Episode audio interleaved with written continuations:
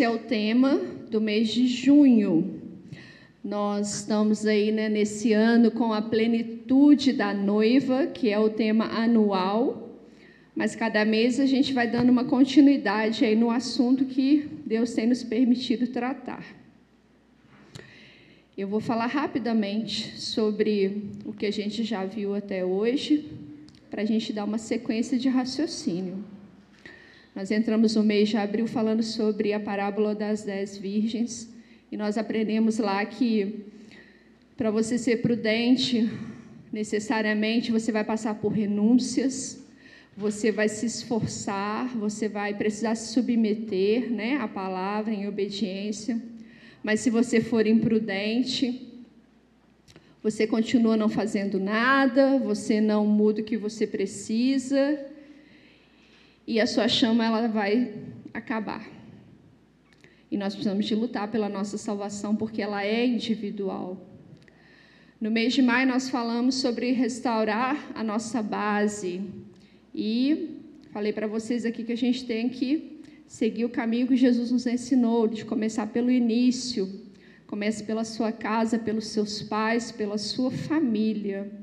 Independente do tipo de família que nós temos ou tivemos, né? Como eu disse, o mais importante não é achar culpados, mas identificar os problemas que a gente carrega até hoje e talvez não tinha consciência disso. E nós hoje precisamos iniciar um novo ciclo na nossa vida. Por isso nós voltamos ao início para reconhecermos o que foi que aconteceu, mas a partir do momento que entendemos o que aconteceu, você vai tomar atitudes e uma delas é perdoar. E você vai seguir agora em frente, porque em você começa um novo ciclo. E dando ainda continuidade nesse assunto, esse mês nós vamos falar sobre andando pelo caminho. E o nosso texto principal, ele está no livro de Deuteronômio, capítulo 6, versículos de 4 a 9. Abra sua Bíblia comigo.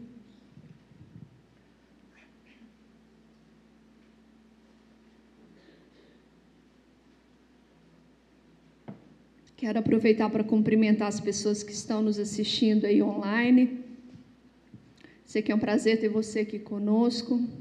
É, sábado aconteceu uma coisa bem legal, que pessoas que estão nos acompanhando, elas começaram a falar de onde elas eram.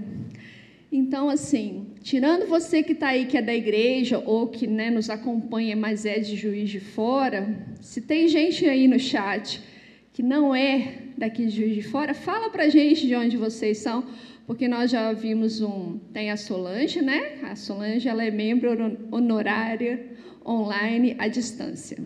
Criamos uma nova modalidade, entendeu? Porque a Solange ela está sempre coladinha com a gente, raríssimas exceções quando ela tem algum imprevisto, né?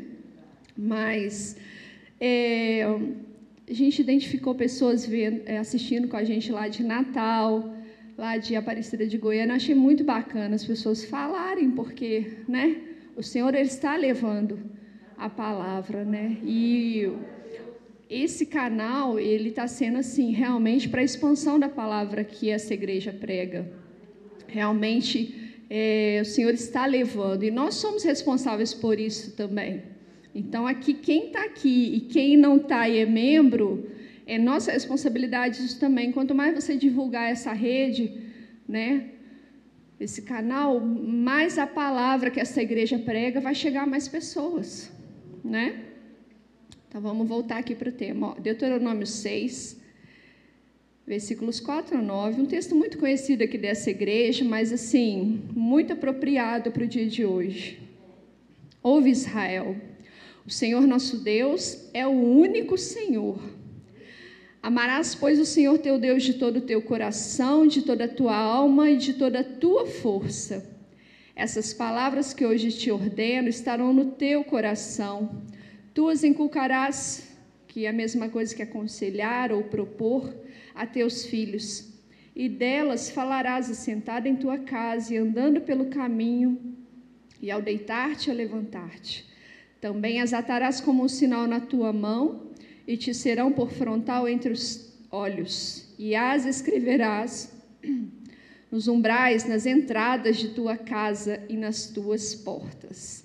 Se fosse sábado, agora a gente falava Amém. é o texto, né, do Shema. É, a palavra que significa ouve, né? Ouve Israel. Aqui o Senhor ele está dando aqui uma uma palavra para o povo aqui nesse momento e dando uma orientação muito profunda a respeito daquilo que a gente deve viver. E todo o cotidiano da vida do ser humano está sendo tratado dentro do Shema. A gente não tem a noção da dimensão do que esses poucos versículos aqui eles vão tratar. Mas eu quero conversar um pouquinho sobre isso hoje. Aqui a gente vê o, povo, o Senhor falando sobre o povo de Israel, ou seja, Israel é um povo e ele é formado de famílias. Essas famílias têm indivíduos e é dentro deste contexto que o Senhor vai nos ensinar como deve ser a vida de uma pessoa, de uma família, de um povo que serve ao Senhor. Eu vou pegar agora o texto e vou partir pequenos pedacinhos e nós vamos comentar sobre ele. Nosso Deus é o único Senhor. A primeira afirmação que começa o versículo de número 4, né? Nosso Deus, ele é o único Senhor. Todo lar precisa ter essa informação muito bem estabelecida e firmada. E todos nós, né, que fomos feitos por Deus, participantes de uma família, como nós vimos no estudo de junho, de maio, todos viemos de um de uma família, de um pai e de uma mãe, com esses, com é, independente da forma, mas nós viemos de um pai e de uma mãe. Todos nós, é, perdão, gente, que eu perdi aqui. Não importa, né, qual tipo de pai que você teve, mas agora o que que nós vamos fazer com isso está sendo tratado dentro da instrução do Shemar. E afirmar que Deus é um e Ele é único é o primeiro pilar que nós precisamos estabelecer dentro do, da nossa casa. Por quê? Não só da casa, mas do indivíduo, mas como nós estamos falando aqui de família. Porque quando eu coloco Deus realmente como base, como centro da minha casa, naturalmente eu não vou colocar pessoas e nem situações. Infelizmente, muitas das vezes não é o que nós vemos. É, tanto situações ruins que nós vivemos, às vezes, quanto até situações boas. É, muitas vezes na história de uma família elas tomam o lugar de Deus. Exemplo, a situação está muito difícil, está passando muito aperto financeiro, está passando muita dificuldade, deixa Deus para lá foca naquilo ali. Aí vai arrumar meios de resolver aquilo ali, mas Deus sai do negócio. Contrário, situações boas, nós estamos com uma vida relativamente mais tranquila, né? Uma certa estabilidade. Nos acomodamos, assim como o Senhor falou para Israel lá no deserto: quando vocês entrarem na terra e ali vocês comerem, se fartarem, vocês esquecerem quem eu sou, né? O Senhor já orientava lá atrás como é que eles iam fazer. E a gente faz isso também. A gente pega a nossa situação estabilizada, a nossa tranquilidade, e a gente deixa Deus para lá. Nós fazemos isso com os relacionamentos dentro de casa. Um filho que Vamos falar de ruim de, primeiro, que dá um problema, um filho que não vai naquele rumo ali, né, que seria bom para ele, que seria saudável. Aquele filho vira o centro daquela família e Deus fica de lado. Um filho que se dá muito bem, um filho muito estudioso, que se forma, tem um ótimo trabalho, e de repente o filho é um fenômeno na família, e Deus fica de lado. E aí a gente pode escorrer várias coisas. Quantas coisas você quiser, a falta do dinheiro, é dinheiro em excesso, enfim, o ter muita roupa ou não ter roupa nenhuma. Tudo na nossa vida pode virar um ídolo tudo na nossa vida. Por isso o Senhor começa falando isso: olha, ouve Israel, O Senhor nosso Deus, ele é um. Ele é único. Então, dentro da minha casa, eu preciso sempre me lembrar disso. Que Deus é um e Ele é único. Meu marido não é Deus, minha filha não é Deus, o meu trabalho não é Deus. Vocês, membros desta casa, com os quais eu trabalho, porque eu sou uma pastora aqui auxiliar, vocês não são Deus na minha vida. Tudo isso eu preciso sempre me lembrar: olha, Deus é um e Ele é único. Em toda circunstância do meu dia, eu preciso sempre remeter isso, lembrar, observar, porque é um perigo muito grande. A gente pode, a gente pode transformar a nossa saúde em um ídolo também a nossa doença. Ou você fica demais para um lado ou demais para o outro. Tudo na nossa vida pode ser transformado em um ídolo. Então, por isso que de dentro de casa é que você vai passar essa informação para sua família. De dentro de casa. É com o tratamento que você dá para o seu filho, é como você cuida do seu esposo, é como o esposo cuida da esposa e dos filhos, é como você separa o seu tempo para o seu filho, para o seu, para o seu esposo, para o seu trabalho Todo mundo ao redor vai observar isso em você, que você sabe o lugar de Deus, sabe o lugar do seu filho, sabe o lugar do seu esposo, mas o lugar de Deus ninguém encosta, ninguém toma. É dentro de casa que nós estabelecemos isso. Começa lá, lá no início. Não tem jeito, a gente sempre vai voltar para dentro de casa. Então, se na sua casa o seu filho vê você fazendo demais uma coisa e deixando outras, naturalmente ele vai ter algum tipo de comportamento igual. E a gente vai fazer isso com Deus. Então, o nosso filho vai fazer isso com Deus também. E depois a gente quer cobrar dele. Quer que ele seja isso ou aquilo, mas ele dentro de casa ele não vê a gente sendo, ele não vê a gente realmente adorando a Deus da forma como a gente deve deixando o lugar do Senhor ali somente para o Senhor. Esse é o primeiro princípio que eu trago do Shema para mulheres na palavra hoje. Em Gênesis 9, versículo 1, a parte B, ele diz assim: Olha, sede fecundos, multiplicai-vos e enchei a terra. Olha que interessante, o nosso Senhor, ele dá essa ordem. Esse versículo está lá relatado depois que Noé sai da arca. E ele dá essa ordem para Noé e para os seus filhos: Olha, sejam fecundos, multipliquem-se, encham a terra. Ou seja, casamento é ordem de Deus para a humanidade, não é? Foi o Senhor que instituiu a família. O próprio Deus instituiu a família. E ele falou o seguinte: se casem e tenham filhos.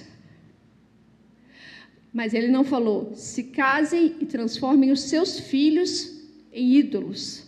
Nós precisamos ter esse cuidado, porque tem uma coisa que é muito engraçada de mãe, né?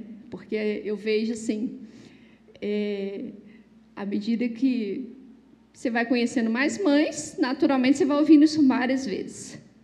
Nossa, meu filho é muito esperto, ele faz isso, ele faz aquilo, ele faz aquilo. Faz... Aí você pensa no seu, você fala, não, o meu também é muito esperto. Aí vem outra pessoa e fala assim, não, mas porque ele é muito esperto, muito esperto. Assim, todo mundo, é óbvio. Lógico que eu sei que tem crianças que vão ter um desenvolvimento diferenciado. Mas, gente, qual mãe aqui que o filho não é esperto? Vamos combinar. Mas é muito engraçado, é muito é natural, toda mãe, ainda mais quando eles começam a desenvolver, falar, fazer as coisas e tal, interagir, então a gente fica encantada, né? Encantada. Só que a gente, infelizmente, vê às vezes uma circunstância e que vira uma competição, né? Não, meu faz isso, seu faz aquilo. Seu faz isso, meu faz aquilo. É igual competição de doença, de desgraça, né? Tem horas que assim, a gente pega umas situações que a pessoa, ah, aconteceu isso comigo, a outra fala, não, mas comigo aconteceu assim, assim. Eu, né? Enfim, uma conversa assim pesada, é competição de problema.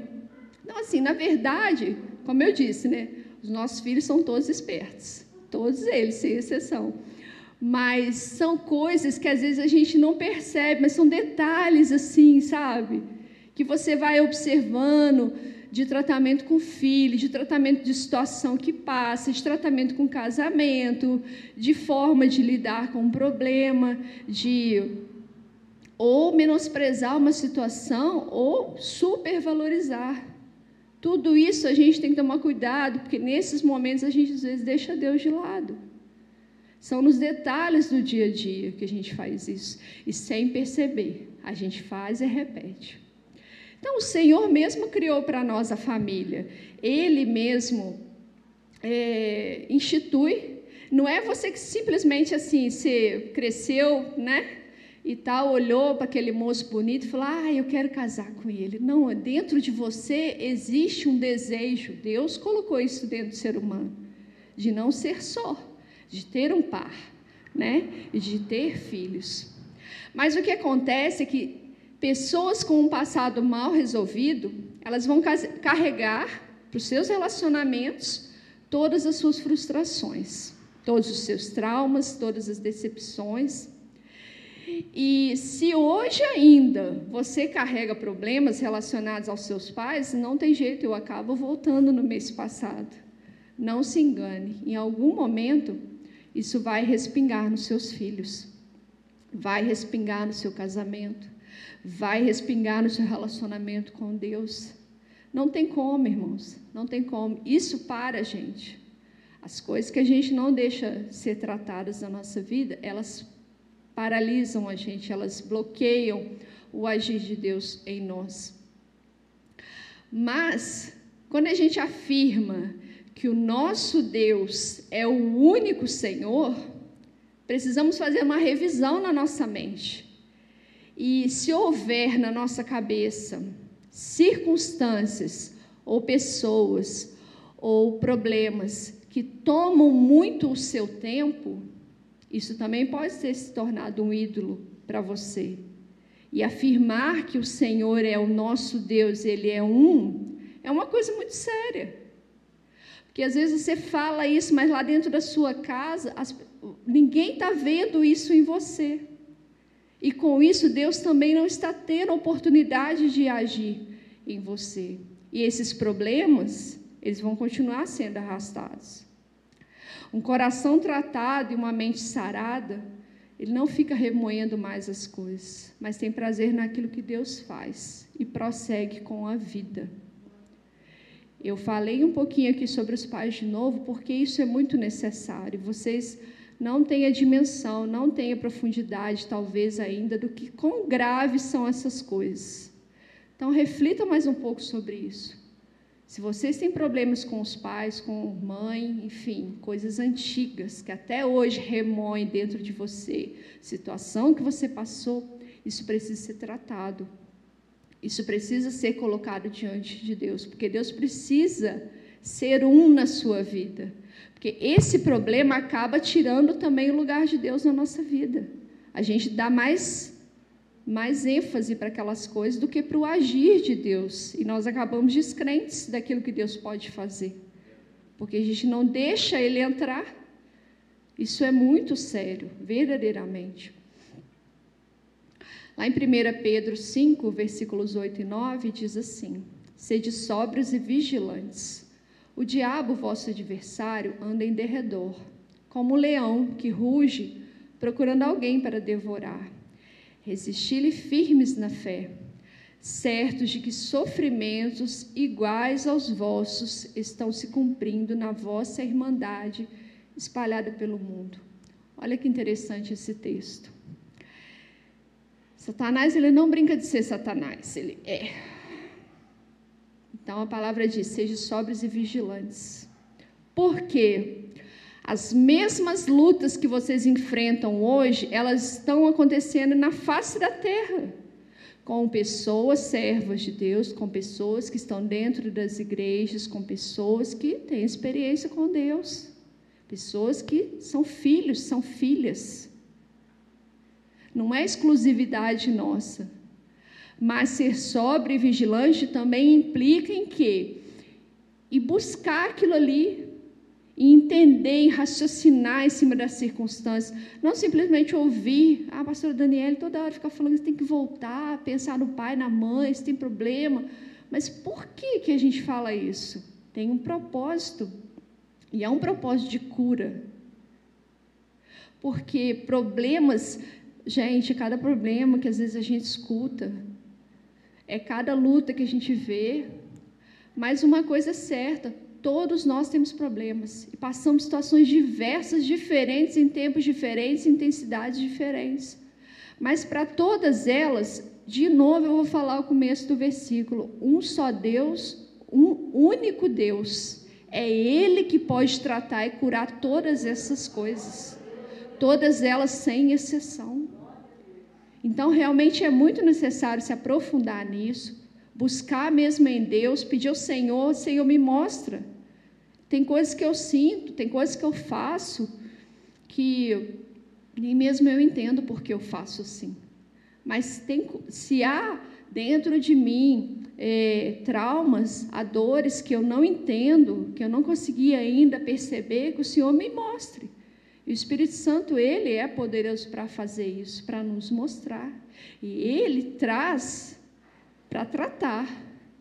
Quando Deus faz, nos faz lembrar de uma coisa, é porque Ele quer tratar aquela ferida. Ele não vai trazer aquilo para ficar latente dentro de você, só doendo. Ele traz porque Ele quer te tratar, Ele quer curar você. Prosseguindo o texto lá principal, fala o seguinte: olha, de todo o teu coração, de toda a tua alma e de toda a tua força. Existe dentro de nós uma ordem vinda do nosso cérebro de não querer fazer esforço para mudança. Gente, é muito. É uma das coisas mais certas na Terra é de que a gente não tem vontade de fazer esforço. Não tem, gente. Ó, já começa por aí. Vou dar um exemplo bobo aqui, né, mas que tem toda, toda a lógica. Qual é o dia que as pessoas falam que vão começar a dieta? Na segunda. Por que, que não é no domingo, que é o primeiro dia da semana? Ou por que, que não é naquele momento que a pessoa está ali pensando na comida, na dieta?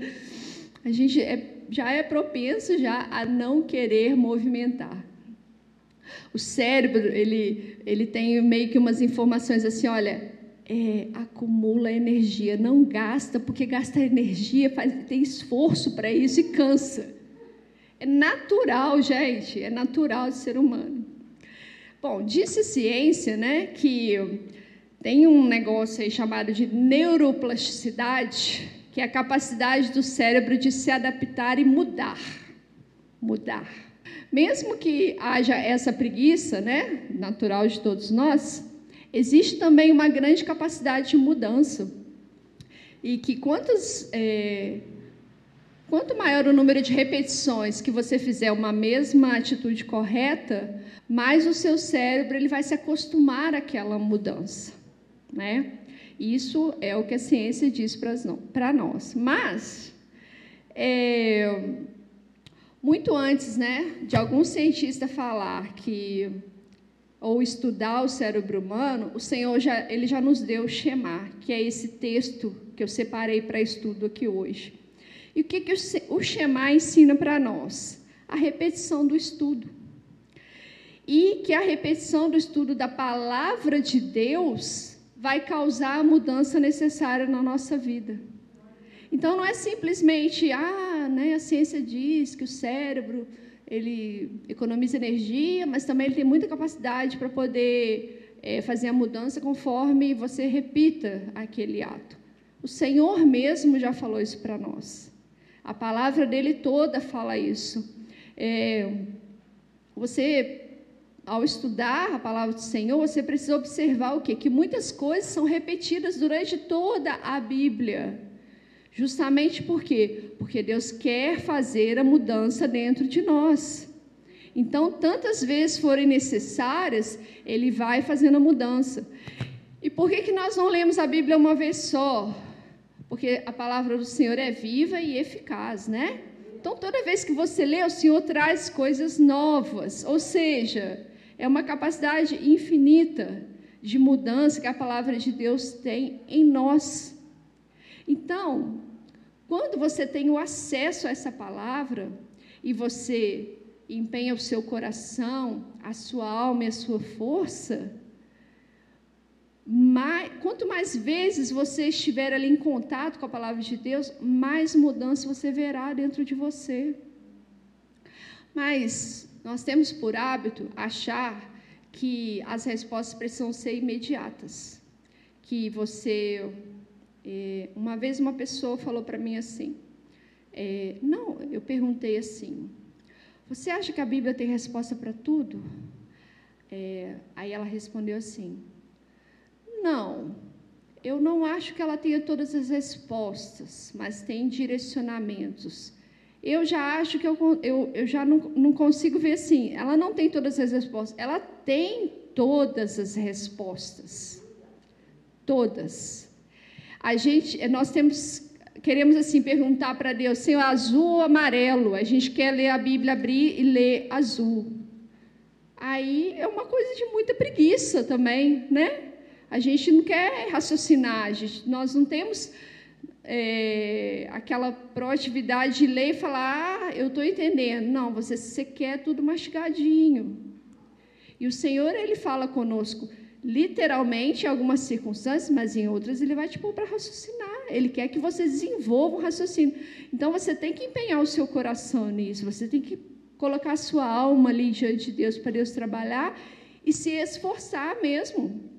Colocar o seu cérebro para pensar. Por isso que Deus fala de todo coração, de toda alma e de toda força. Continuando lá no texto, olha, estarão no teu coração, tu as inculcarás a teus filhos e delas falarás assentado em tua casa. E andando pelo caminho, que é o tema de hoje, e ao deitar-te e ao levantar-te. Enxergar os nossos erros e defeitos e admitir já não é fácil. Pior ainda é quando você vê nos seus filhos a repetição do que você faz e é errado. Porque quando você vê eles fazendo uma coisa boa, é muito bom. Mas quando você vê eles repetindo uma coisa que em você é ruim, é péssimo. É péssimo você ver o seu filho repetindo aquilo ali. E a vontade que a gente tem na hora, né? Não sei vocês, mas eu tenho essa vontade. É de pegar uma borrachinha assim e apagar na Luísa. Isso aqui, minha filha, não faz não, que é feio. E eu faço aquilo. Aí ela faz por repetição, porque ela me vê fazer. A gente é espelho para os nossos filhos. E coitada de você se acha que eu sou perfeita, porque eu erro, eu falo um monte de besteira com a Luísa às vezes. Às vezes eu sou grossa com ela, às vezes eu sou nervosa, porque eu sou ser humano, né? Então nós temos emoções, sentimentos, estamos lutando para ser a noiva prudente. Mas tem hora que estoura. Tem. Aí, quando eu vejo ela tendo alguma atitude semelhante àquilo que em mim eu luto, eu tenho vontade de pegar uma borracha assim. Não, minha filha, pelo amor de Deus, não faz igual sua mãe, não. Porque dói na gente, dói. Não é só dói em mim, né? Não dói na gente a gente ver o filho fazendo a mesma coisa ruim? Para que uma informação esteja no meu coração, eu preciso buscá-la, tomar conhecimento do que ela diz. Então, irmãs, é impossível alguém falar sobre um assunto sem saber do que está falando. E como eu posso ensinar para minha filha, então, sobre o que Deus disse, se nem eu mesma sei? aqui está falando o seguinte: a palavra vai estar tá no meu coração e eu vou aconselhar e vou propor para o meu filho, dela eu vou falar sentado na minha casa e andando pelo caminho. Não tem como eu passar uma informação que eu não tenho conhecimento. É impossível fazer isso. Impossível. Então, eu não vou ter nada para passar. E se sobrar só o que eu sou, meu filho só vai fazer coisa ruim. Entendeu? E depois não adianta eu brigar com ele, não, vou ter que brigar é comigo.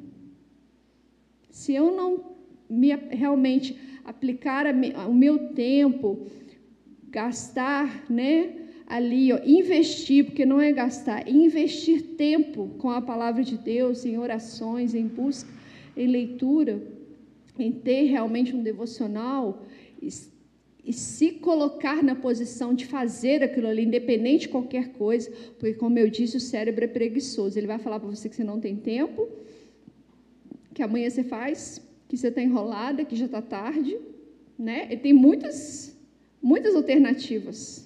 E isso é a nossa carne gritando, né? São muitas as possibilidades. Mas depois eu não posso também cobrar das pessoas que elas sejam isso ou aquilo, porque eu não passei para elas essa informação. E esse andando pelo caminho, ao deitar, ao levantar, expressam nossas atitudes diárias, porque eu não sei vocês, mas eu nunca vi uma pessoa falando 24 horas quando acorda, é, quando levanta, quando deita, quando anda pelo caminho, falando: O Senhor é meu pastor, nada me faltará, deitar, me fazer paz. É assim que a gente vive? Não, né? Não é, não é assim. Nós temos algumas orações que nós fazemos, como, por exemplo, recitar o Shema, né? lembrar os dez mandamentos. Mas eu, diariamente, eu não o Dimson também não, a Luísa também não, Lisângela, Raquel, a Ana Adriana, enfim, todo mundo aqui. A gente não está falando um versículo decorado. As nossas frases são frases de dialogar, de conversar, de tratar, de reagir. Mas o andar, o deitar, o levantar, eles têm que ser é, espelhados na palavra de Deus. Tem que ser o que a gente lê lá, é o que a gente faz aqui. Não pode ser diferente. O que eu ouço na igreja tem que ser o que eu faço lá em casa. O que eu faço lá em casa tem que ser o que eu faço na igreja. Sabia? Porque você não pode ser duas pessoas. A sua vida lá tem que ser a mesma aqui. E a diferença aqui é que todo mundo tem que usar máscara. Porque fora isso, né? Dentro da minha casa com meu marido, com a minha filha, eu não uso máscara. Mas a minha atitude, o meu jeito de falar, a minha educação, a minha calma, a minha sabedoria, o meu jeito, o meu ouvido, porque às vezes tem dia que a gente está com o ouvido meio esquisito, né? A pessoa falar, você escuta B, C, F, G, H. Então, assim, não existe. Nós não vamos o tempo todo estar falando versículos, livros, né? Nós não vamos estar falando a Bíblia literalmente. Nós precisamos vivê-la. E o viver nós precisa ser a palavra de Deus.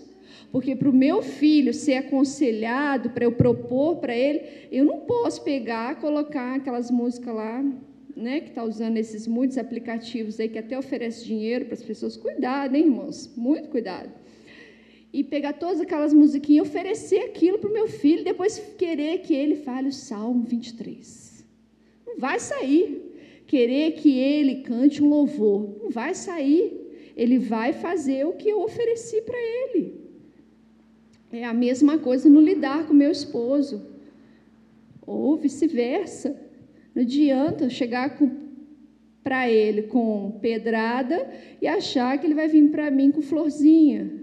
Ai, pastor, mas eu estou dando florzinha, estou recebendo pedrada. Amém. Você está recebendo pedrada porque você tem que fazer o que você tem que fazer, independente do que o outro faça. Porque nós não podemos justificar as nossas más atitudes baseadas no outro. Só que, se você for com pedrada, pode saber que talvez naquele dia sua esposa está atravessada ou seu marido está. Aí vai virar né, uma pedreira. Vai ter muita coisa aí para levar depois para a construção, não sei de, de onde, né? nem do que. Mas, enfim.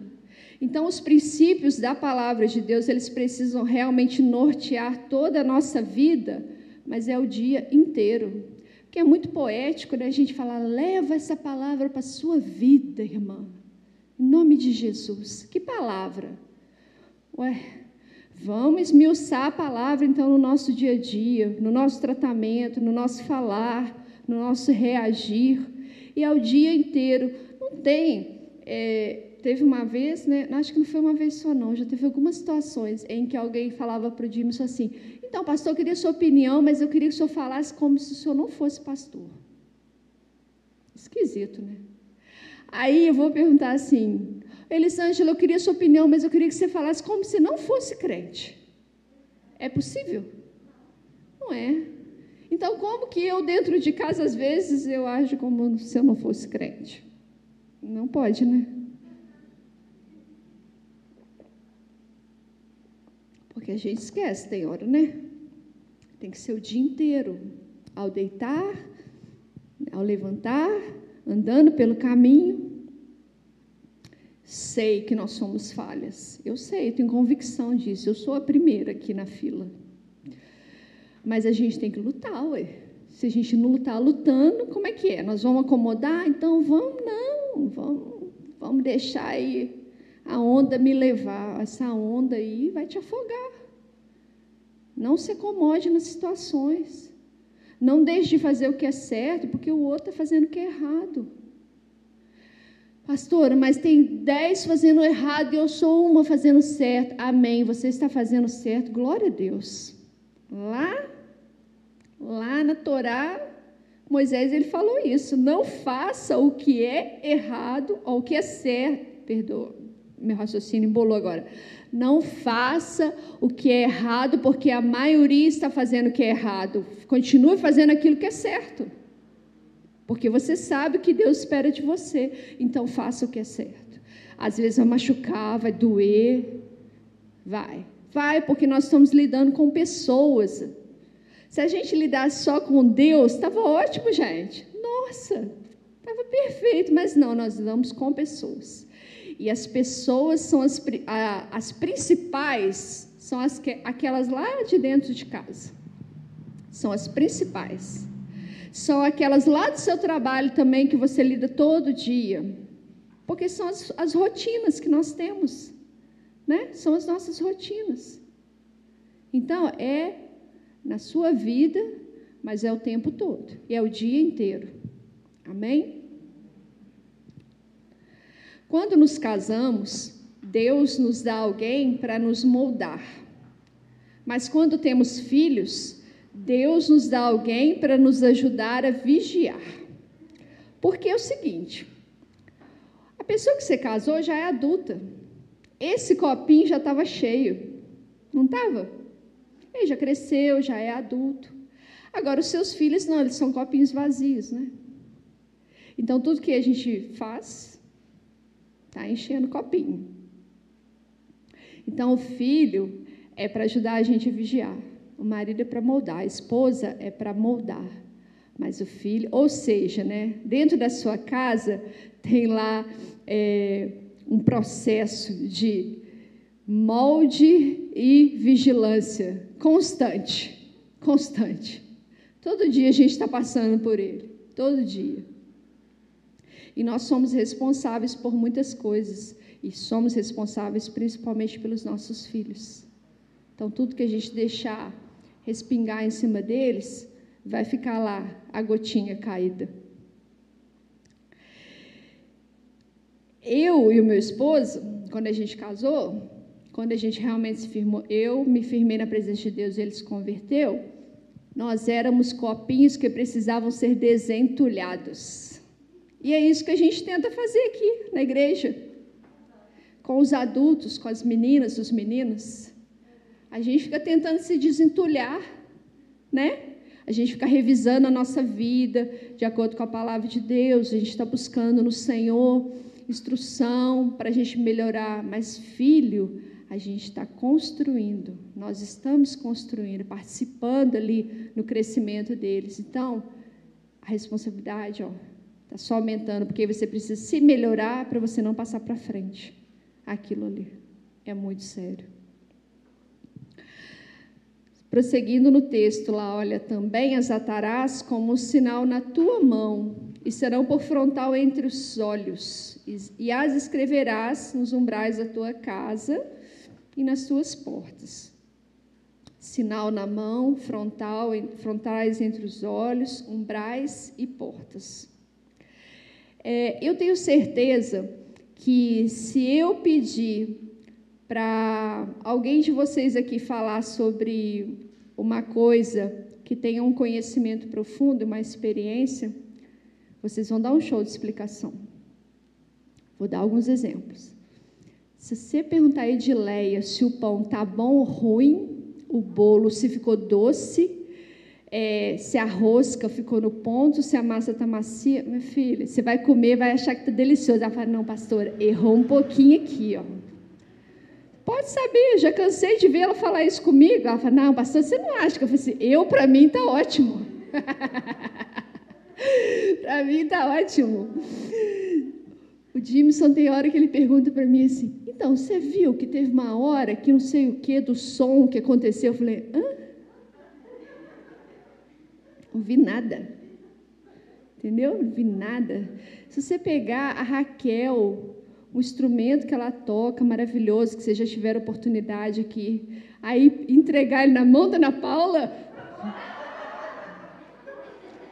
Corre, Raquel, com o seu instrumento, porque a Ana Paula vai tocar o terror. Não vai ter condição. Por quê? Porque é especialista. É especialista no assunto, entendeu? Você pegar a Tamires agora, que é uma menina que é, está produzindo sabonetes, né? Perguntar para ela negócio de essência, não sei o que, produto, ela vai te falar ali, vai desenvolver. Você pega a Lucileira, gente, as coisas que a Lucilene faz, né? Misericórdia, meu Deus. Ainda bem que ela mora quintas da avenida, eu moro lá no Milho Branco. Então, eu viver comendo. Cada coisa maravilhosa, deliciosa. Por quê? Porque as pessoas se especializam naquilo.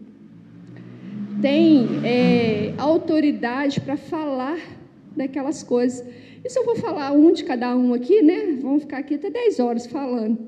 Todas as pessoas aqui, cada um tem algo que é especialista. Nós temos isso. Pode ser coisas que outras pessoas da rua também veem, participam, pode ser coisas dentro do seu lar. Coisas que você faça dentro da sua casa, que o seu jeito de fazer aquilo ali, você tem uma técnica, você tem um gosto, uma forma que você é, faz que é sua. E você é um especialista naquilo ali. Ou seja, eu posso dizer né, que nós somos especialistas nessas coisas, mas também eu tenho certeza que ninguém nasceu sabendo isso. Ninguém nasceu com todas essas é, técnicas, com essas especializações. Essas pessoas aprenderam com alguém ou fizeram mesmo cursos para desenvolver habilidades. Tem pessoas que cresceram vendo a mãe fazendo, né? muita gente cresceu, sabe fazer alguma coisa porque a mãe fazia, o pai fazia. E por aí vai, alguém da família. É, outras fizeram cursos mesmo para poder se capacitar. Lucilene é professora, gente. Agora aí está mestre, assim, sabe, de alimentos. Coisas totalmente diferentes, mas por quê? Foi lá, fez o curso, gostou, tem habilidade, foi desenvolvendo. Então, da mesma forma, Deus, ao deixar para nós a Sua palavra, Ele quer nos tornar especialistas em servi-lo, em servi-lo.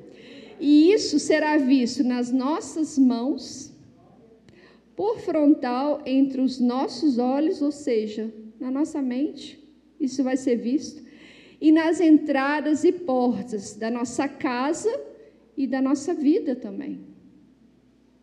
Quanto mais nós nos aprofundarmos em conhecer a Deus, em experimentar Deus, mais ele vai ser visto em todas essas circunstâncias. Porque na final, e, e ainda tem um detalhe, que no final das contas, o benefício de, de servir a Deus com excelência é todo nosso. Ele é todo nosso, gente. Para para pensar se não é. Deus precisa de mim? Não precisa. Não precisa. Deus não precisa de mim para existir, Deus não precisa de mim para ser eterno, Deus não precisa de mim para construir, criar a, a terra, a humanidade. Deus não precisa de nós, mas Ele tem amor pelas nossas vidas. Ele entregou o Filho dele por nós, Ele nos formou, nos criou, nos deu propósito. Há expectativas que Ele colocou em nós, mas falar que Ele precisa, esse, não, eu preciso. Ah, Daniele, não, não precisa, não. O anjo faz o trabalho melhor do que eu. Mas todos os dias ele me dá oportunidade. Daniele, hoje você podia melhorar nisso. Isso aqui está precisando alinhar mais um pouco. Estuda mais a Bíblia. Busca mais. E outra coisa que a gente tem por hábito, que eu observo. Beleza, pastora, vou estudar a Bíblia. Mas o meu problema é esse. Onde que está escrito sobre esse problema? Para eu ler só lá. Não é assim não, gente. Pelo amor de Deus. Você tem que estudar a Bíblia. E você tem que crer que a, a palavra de Deus é poderosa para poder trazer para você aquilo que você precisa, coisas que você nem imagina. O Senhor vai tratando. O Senhor vai movendo dentro da sua casa, Ele vai mover dentro do seu trabalho. Coisas que você só pensou, você nem orou, de repente você vê acontecendo. Situações difíceis que você passou, Passou, passou, passou. De repente aquilo começa a desfazer. Aí você fala: Ó, oh, mas é por quê? Porque você parou para se tornar uma especialista. Porque, como eu disse, o benefício é todo meu de servir a Deus com excelência. É, quando a gente fazia nas casas, né, eu falava muito isso com as meninas. Sirva a Deus com excelência, e isso vai fazer com que seja inevitável que todas as áreas da sua vida sejam atingidas. Vai ser inevitável se você focar em Deus, realmente servi-lo, você vai tratar melhor as pessoas, você vai saber a hora de falar, você vai ter atitude diferenciada no seu trabalho, você vai ter compromisso com a casa do Senhor, você vai congregar, você vai ter anseios por estar aqui sempre. E naturalmente tudo na sua vida vai mudar. Mas sempre com foco em Deus. Em Deus vai ser inevitável que as áreas da sua vida mudem, vai ser inevitável, vai mudar. Eu afirmo isso com toda certeza. E eu não conheço uma pessoa que realmente tem se esforçado de coração, alma e força, que não esteja tendo uma vida melhor com Deus quando eu falo de vida melhor com Deus, eu não estou falando de prosperidade e de bênçãos, que é uma, é uma pregação muito comum, né? Que vai se arrastando pelos anos e cada vez ela vai tomando assim um nível mais complexo, né? E, e difícil até de ouvir, porque é, como meu esposo falei que outro, falou aqui outro dia, é, você não ter uma condição social igual a outra pessoa não necessariamente quer dizer que você não é abençoado. Porque a Bíblia falou que sempre haverão pobres na terra. Então, é complicado, né? Mas, eu, mas o que, que vai acontecer quando você realmente focar no Senhor? É, as pessoas vão passar por lutas e dificuldades, vão da mesma maneira. Só que a postura delas mediante as circunstâncias vai ser diferenciada. E eu falo isso porque eu vejo isso na vida das pessoas. Quando elas realmente se comprometem, quando elas estão em busca constante de Deus. E o que que isso é para nós? É maturidade espiritual. Porque, gente, muitas lutas, como eu disse aqui, lá, né, aquele versículo lá de 1 Pedro, muitas lutas e muita gente em muitos lugares passando lutas diferentes. Mas mesmo passando por essas aflições, a postura dessas pessoas é outra. E elas conseguem ter paz mesmo no meio das aflições. Porque é a paz que Jesus falou que é aquela que o mundo não dá. Por isso a gente precisa, andando pelo caminho, se tornar uma especialista na palavra de Deus. Pegar esse texto que está aqui do Shema, ler ele, pensar nisso, falar: meu Deus, Olha isso aqui que o senhor falou, eu preciso de viver isso aqui o dia inteiro. O dia inteiro. E naturalmente, muita coisa na nossa vida vai mudar. Vai ter que mudar, vai ter. Vai ser obrigado a mudar. Por quê? Porque as legalidades elas vão ser fechadas, as brechas vão acabar. Então, naturalmente, muita coisa vai modificar na nossa vida. E eu quero voltar um pouquinho agora lá no crescer e multiplicar que eu falei para vocês. Olha, a gente já cresceu, né? Agora a gente quer se casar, né? Eu tenho amigas que querem casar ainda, gente. Olha, né? Ou já somos casadas, enfim. E como que faz? O meu casamento, ele precisa ser trabalhado em Deus. Inclusive o meu futuro casamento. Não é só quem já casou, não. Quem não casou ainda já tem que começar, ó, Senhor, eu preciso me preparar para o meu casamento. Eu quero ser uma esposa que glorifica o Senhor, que realmente esteja aqui no centro da tua vontade. Então, desde já, você precisa se fortalecer em Deus e buscar no Senhor as mudanças necessárias, porque, como eu falei aqui, é, se a gente arrastar os nossos problemas, amanhã eles vão respingar no nosso esposo, no nosso futuro esposo, nos filhos que o Senhor nos der. Hoje eles estão respingando. Então, nós precisamos é, buscar a preparação do Senhor, tanto aquelas que ainda não se casaram, quanto as que já estão casadas. Precisamos buscar em Deus essa orientação.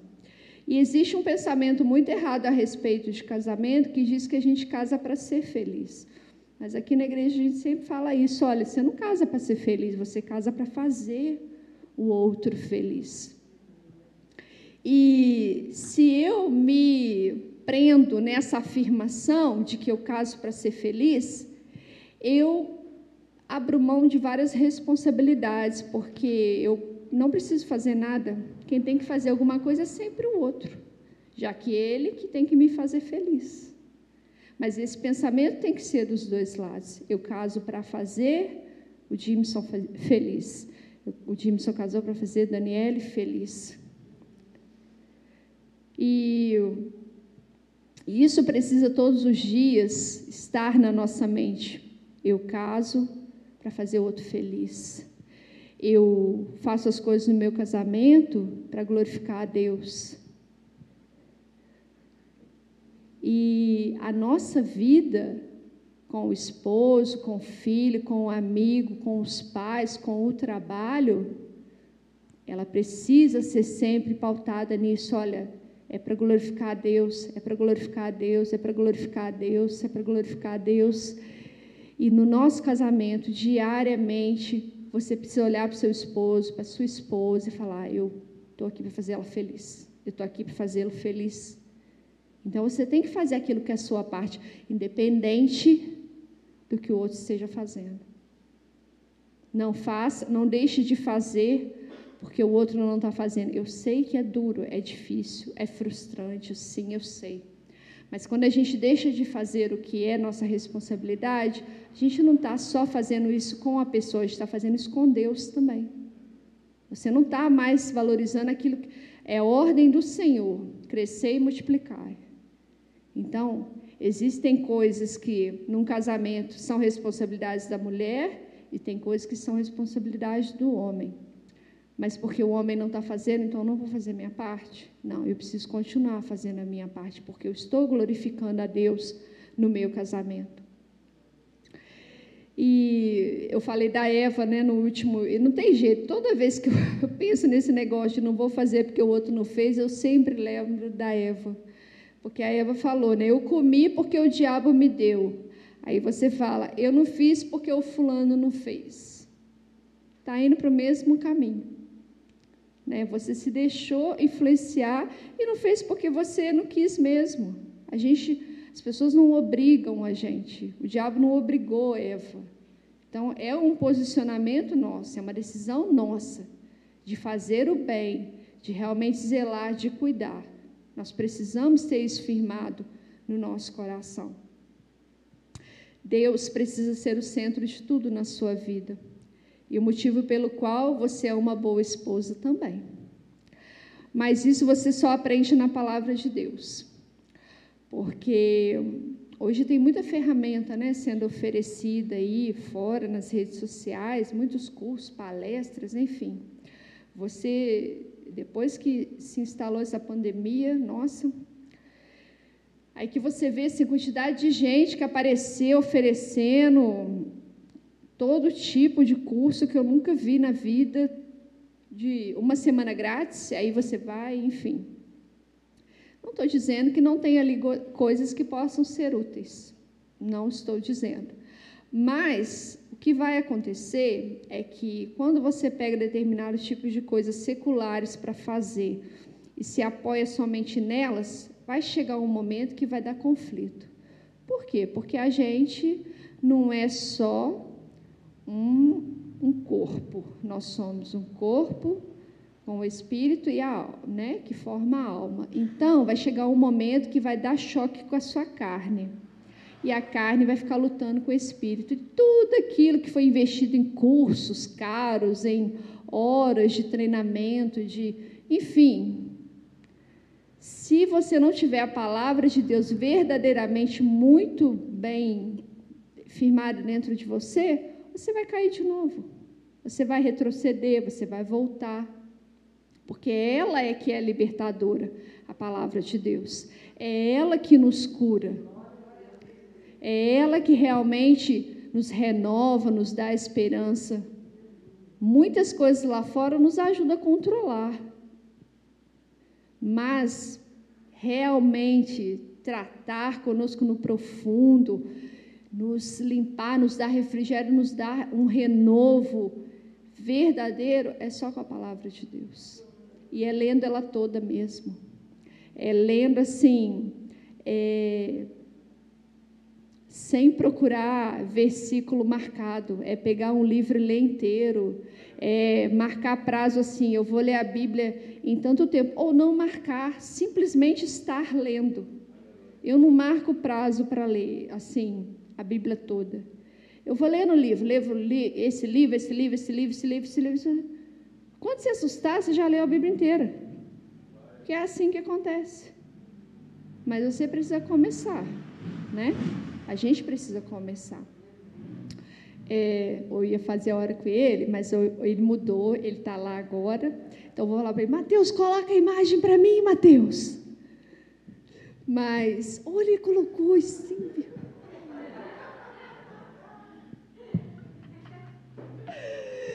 Ele me deu um golpe. No mês passado eu fiquei brigando com ele, que eu não tinha mais. Eu queria que colocasse a imagem, ele bonitinho, esse menino. Carol, que gracinha esse menino seu, né? Nossa. Então, gente, olha só. Aí, ó, andando pelo caminho. Primeiro tinha uma imagem bonitona, né? Aquela moça lá toda toda no terninho, aquela estrada linda. Aí olha para essa estrada aí. Tá ruim, né? Buraqueira, e tá parecendo até umas ruas aí da cidade que eu moro. Eu falei com o Mateus assim: o Mateus, arruma para mim uma imagem. Pastor, eu vou sair de carro aqui, eu vou tirar umas fotos. ai, ai, meu Deus, misericórdia, né? Infelizmente. Mas tem mesmo.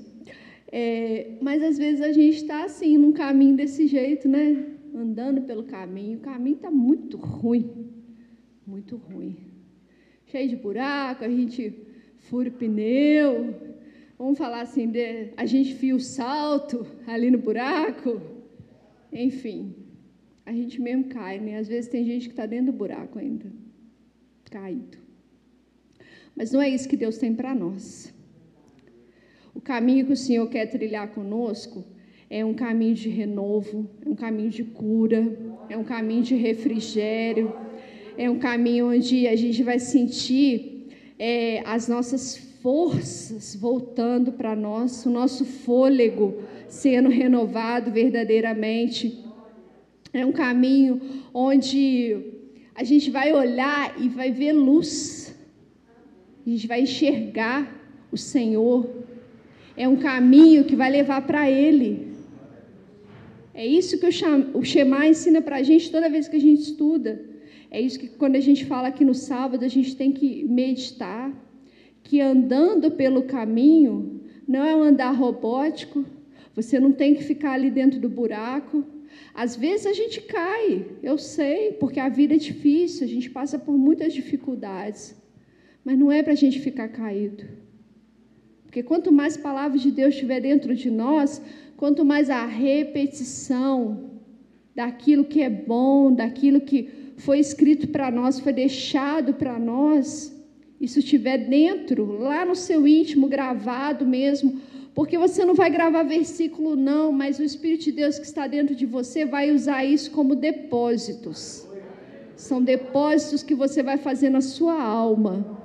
Então, toda vez que você passar pelas lutas e dificuldades, essas palavras elas virão à tona para te fortalecer e para te ajudar. Porque, como eu disse, não é esse o caminho que o Senhor quer que você fique. Ele quer que você realmente ande por um bom caminho. Para o último texto aqui para conclusão,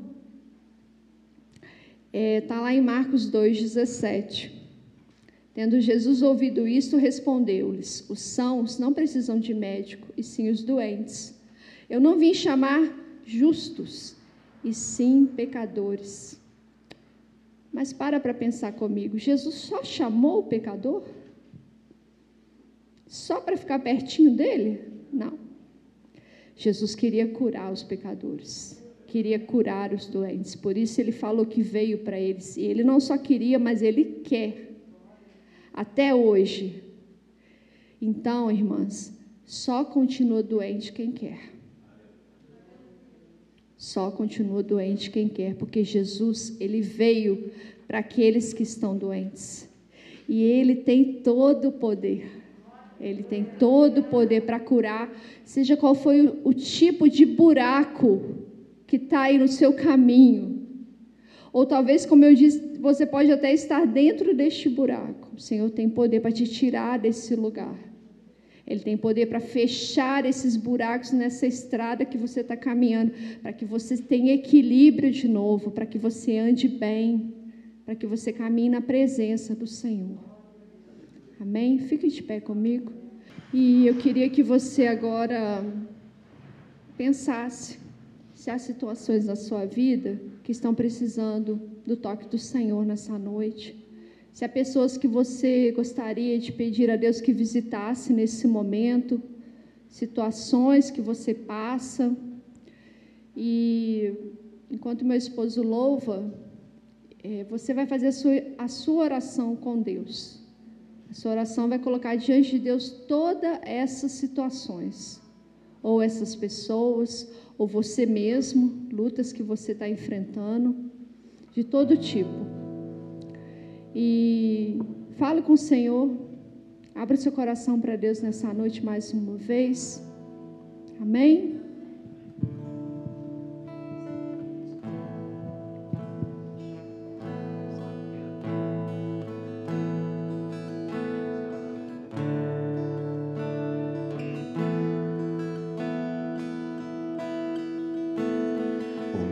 Mesmo Jesus que andou em Jerusalém. O mesmo Jesus que andou pela Judéia. O mesmo Jesus que andou em Jericó.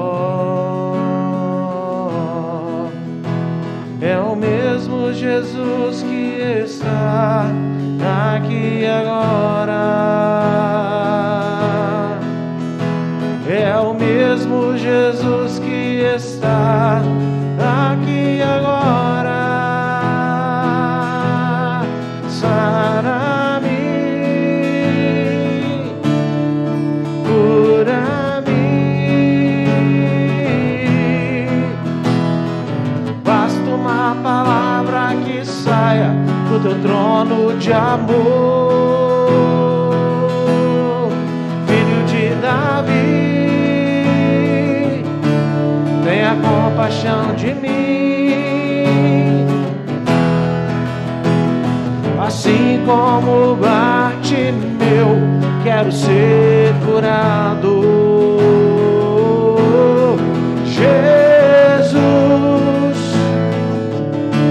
quero ouvir tua voz. Toma o teu leito e anda, tua fé te salvou.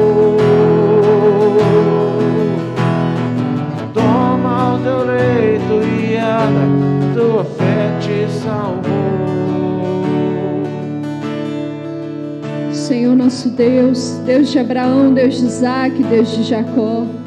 Pai, no nome do teu filho Yeshua, Senhor, eu me uno, Senhor Deus, a todos aqueles que estão intercedendo diante do Senhor nesta hora, Pai. Pai, eu coloco diante de Ti a vida de cada um, Senhor, de cada uma, Pai. Coloco, Senhor, diante de Ti os seus problemas, as suas lutas, suas aflições, Senhor, seus casamentos, meu Pai. Oh, Senhor, as suas casas, os seus trabalhos, ó oh, Deus, a sua saúde, Pai as suas lutas familiares, Senhor.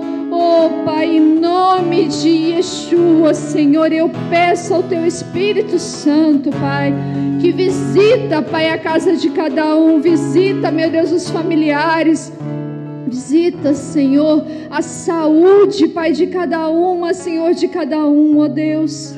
Visita o íntimo, Senhor, de cada pessoa que participa conosco, dentro e fora desta casa, neste momento, Deus. E em nome de Yeshua, Senhor, onde estiverem esses buracos, Senhor. Em nome de Yeshua, Senhor, derrama do teu Espírito Santo, Senhor, derrama do teu renovo, restaura, Senhor, cura, Pai, liberta vidas nessa noite. Abre os olhos, Senhor, daqueles que não estão enxergando, Senhor. Destampa os ouvidos, ó Deus, daqueles que não têm ouvido, Pai. Visita a mente e o coração, Senhor, e toda a mente atribulada, Senhor. Todo coração oprimido, Pai. Visita com poder e com cura, Senhor, em nome de Yeshua, Pai. Oh Deus, eu coloco diante do Senhor os nossos casamentos, Senhor, pedindo a Ti, Espírito Santo de Deus, que trabalhe em nós a Tua vontade, o Teu querer, Senhor. Capacita-nos, Senhor, para viver a Tua palavra diariamente, Senhor. Capacita-nos, Senhor, para cuidar dos filhos que o Senhor nos deu, ó Deus, e sermos realmente espelhos para eles aqui nessa terra não refletindo a nós mesmos, mas, Senhor, refletindo ao nosso Senhor Yeshua. Pai, eu coloco diante do Senhor também aqueles que ainda não se casaram, Senhor. Peço a Ti também, Deus, já prepara, Senhor, essas pessoas, ó Deus. Prepara, Senhor, as mulheres, prepara os homens, Senhor. E em nome de Yeshua, meu Deus, que os corações estejam curados, Senhor, para que esses relacionamentos sejam frutíferos, ó Pai, e possam, Senhor, obedecer a tua ordenança, Senhor, de crescer e multiplicar, Senhor, e glorificar o teu nome, Senhor. Em nome de Yeshua, meu Deus, em nome de Yeshua. Visita, Senhor, aqueles que estão online. O Senhor sabe também das suas lutas, ó Pai. O Senhor sabe, Senhor, das suas dificuldades. E a cada um nesta hora também o teu Espírito esteja, Senhor, meu Deus, tocando, Senhor, e fazendo a tua visitação, Senhor. Em nome de Yeshua, meu Deus, em nome de Yeshua. Nós vamos cantar novamente o refrão deste louvor. E quando nós cantarmos, toma o teu leito e anda, tua fé te salvou, você vai fazer um ato profético comigo. Você vai abaixar no chão, você vai pegar como se fosse um leito e vai colocar ele nas costas e vai marchar no teu lugar como se você estivesse andando e recebendo de Deus a cura, seja para o que for nesta noite, em nome de Jesus, amém? Amém, aleluia.